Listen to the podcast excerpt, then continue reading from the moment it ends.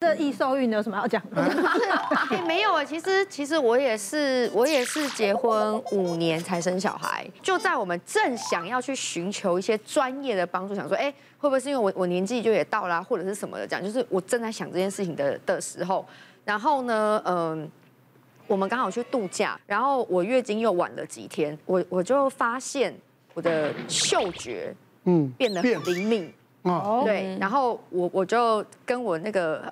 哎，我跟那个啾丽姐去吃火锅，嗯。嗯，然后我就这样经过，然后就有一个女生，就那个香水味比较重，然后我就下意识说，哦，这味道我我真的受不了，这样，她就一回头她说你一定怀孕了，哎呦，我可能，她说你现在就立刻回家验，我就是抱持着要打人家脸的心情，我就想说我今天晚上就要让 就验给你看，验给你看，然后我就验了一只，正想打她脸，我自己就傻眼，哎，怀孕了，哎，怎么，哎？不是说明书看起来，哎，怎么会有两条？我就立刻去找妇产科医生啊！你总是要给他照啊，然后什么的，对。然后我就去照了之后，然后他就说，哎，恭喜你耶！然后大概已经怀孕大概两周，怎么样？他他就给我一个时间这样。然后因为你知道，你开始你会觉得太惊讶，嗯，因为来的又急又快。因为很多病人。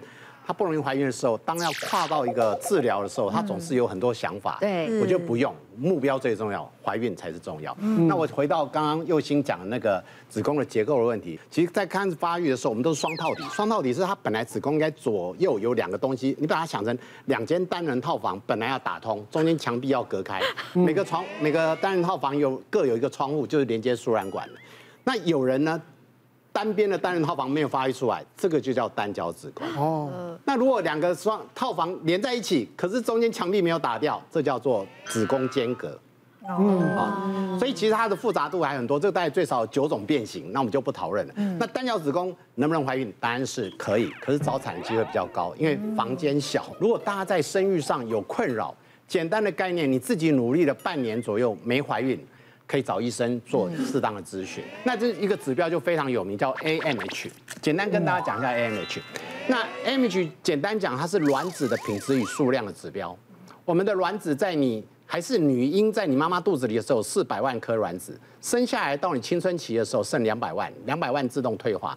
可是你想哦，我们一个月顶多十颗到二十颗进入排卵的周期，最后选出一颗，你整个周期下来两百万用不完。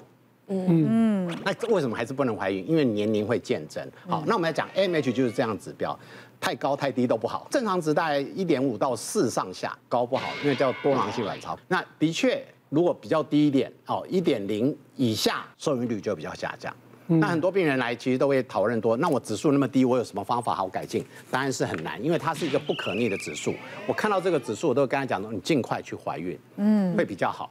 接下来就讲到那卵子应该要怎么控制？因为我现在生活上，我不知道你们有没有遇到，我们妇产科真的面临到整个社会的改变。女人因为教育以及社会成就越来越高，我们很多三十几岁，其实她目前事业的发展，她知道未来还没有时间生孩子，于是冻卵就出来了。那我要讲哦，冻卵哦，其实它主要在二零零九年有一个冻卵技术的大幅提呃提升，以前冻卵一百颗卵大概只有不到五颗可以用。你解冻以后只有五颗可以用，那那没有办法。零九年有一个玻璃化的科技的突破以后，一百颗有九十颗可以用。于是，在一一零年开始大幅的提升，但现在是技术不成问题，是观念的问题。嗯，观念最早提升的时候，你会发现在呃五六年前是说三十八岁以上你卵子老了哦，记得要来存卵。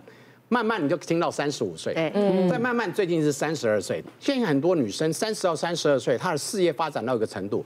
我很多病人其实在美国，Google 跟脸书集团，他们进去已经帮你规划你的人生旅程。他知道他未来八年没时间生孩子，所以他们公司会补助，请你去冻卵。哇，贴心这么好。国外大公司是这样子。好，那我会说为什么？慢慢的，我们也希望你冻卵时间要延啊提前。你可以看得到，如果二十五岁到三十四岁。你只要八颗卵，你以后未来受孕率就高很多。嗯，你等到四十岁以上，你要存二十颗到五十颗以上，它的解冻以后品质才会好。嗯，你可能会说，为什么那么多颗？不是受孕率都不错吗？因为品质可能不好。嗯，你二十五到三十四岁，你每一颗卵子都是比较健康的，你受孕率高很多。你如果到四十岁以上，其实十颗就有四颗卵子是比品质比较差。即使我们解冻技术不会太差的话，好，所以。鼓励大家就是说，人生规划好，好好去努力。你看宥忻其实借由怀孕呃协助也是怀孕啦、啊。嗯嗯。好，但是我要先讲一件事情，我当然鼓励大家心诚则灵。你要了解，你的怀孕基本上还是你的不孕症科医师协助你的，并不是那个老天爷只帮你这个，因为你看过太多了。对，他是很辛苦的把它治疗好，最后下线是，对隔壁的神。我我觉得还是要有一点缘分呐，对，跟还是要有缘分呐。真的，有些人这个使尽什么洪荒之力。也怀不了孕啊，嗯，就做过多次试管也也失败啊，对，还是有一点缘分，有孩子会不会来，对不对？你看六年了，碰到他他来了，对啊，有没有？碰到陈医师来了？有没有？因为他那天刚好心情好，他路过，他有讲，他是那天刚好有空录影完，他讲说过来看看，真的，是是，他就怀了，好吧，好，我们再看看还有什么状况啊？一熬夜吃炸物就上火，身体燥热超难受，就是想说晚上吃更开心，谁能不吃咸酥鸡？而且咸酥鸡怎么只能叫一份，一定要加。一些什么糯米肠，这些有的没有，不要吃糯米好不好？就是什么糯米肠、四季豆，反正就是很油的东西。我就给他吃了一个礼拜，我觉得太开心，而且油摊真的好好吃。而且你怎么还可以身材这样？不是我跟你讲，然后我就这样吃嘛，然后一定会出事，因为乐极生悲，太开心了。我有天起来就觉得，哎，舌头有点。痛痛的，但你知道有时候我们压力大，舌头或口腔破也很正常。家里面一定会备一些口内膏。那我就想说，哎呀，一定就是我最近贪吃啊，真的是不应该。没关系，我擦一点应该就好了。这样一两天过去，竟然没有比较好，还有更痛的倾向。照理讲，我平常就不过就两三天就会好，怎么今天有越来动越来越大的感觉？我就上网就找了很多资料，他们就说，如果你的嘴巴这样一直破啊，都没有比较好的话啊。我原本想去看耳鼻喉科，他说没有，你去看你的牙科医师，他会帮你点一种神奇药水，前一秒会痛到想打医生，下一秒直接可以吃麻辣锅。我说最好有这种东西，真的，网友写的东西都超浮夸。我就马上传简去问我的牙医，我说真的有这种东西吗？嗯，什么神奇的药水？然后他就跟我讲说，我会帮你啊，不会那么痛，但是对你这个还是点一点好了，你点一点就会好很多。网友说会怎么样？升天嘛，对不对？嗯。哇塞，吃麻辣锅。我跟你讲，我真的是痛到，我真的是痛到，我人生都觉得我生小孩没那么痛过。嗯。生小孩还要生小孩还要打止痛，你知道吗？那真的是痛到，而且在舌头上面很多神经太敏感，真的超痛哦。问题是痛完之后，好，又可以咸酥鸡了。真的假的？我跟你讲，这么神奇。我有真的，哎哎。没有鼓励这件事情，但我是说，因为影响生活，所以我去请牙医帮我点了这个东西。可是点完了之后，真的我好很多。什么神仙水啊？你问医生，点一个，这是那什么东西啊？哎，我也忘了问他哦。他说口腔浓缩液，口腔浓缩液，对，对，他说牙科才有的，我们这边没有这种东西。你们没有，还是也想加入我？太痛。你你在卖这个药水吗？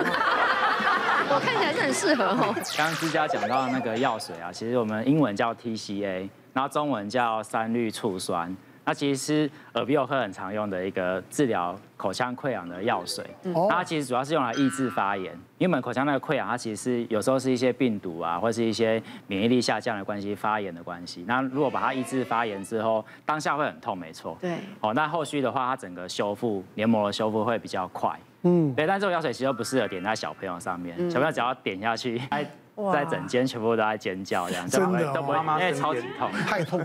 对对对，那也其实像我们会有这样的状况，上都是因为我们熬夜啊，或是呃作息不正常，好，那引引发免疫力下降的关系，哦，那免特别是一些体质比较敏感的人啊，他如果免疫力下降。就会容易有一些嘴破啊，或是喉咙痛啊、声音沙哑的问题。那如果再加上有吃一些像咸酥鸡啊、比较油炸的、上火的食物，它其实也会刺激喉咙产生分泌物会变多。那喉咙分泌物变多呢，就会容易有觉得声音沙哑啊，或是喉咙异物感不舒服的这种感觉。哦，那我会建议说，像呃，如果生活作息常常都不正常，没办法调整啊，那我就建议说，也可以考虑说补充一点维他命 B 群或维他命 C。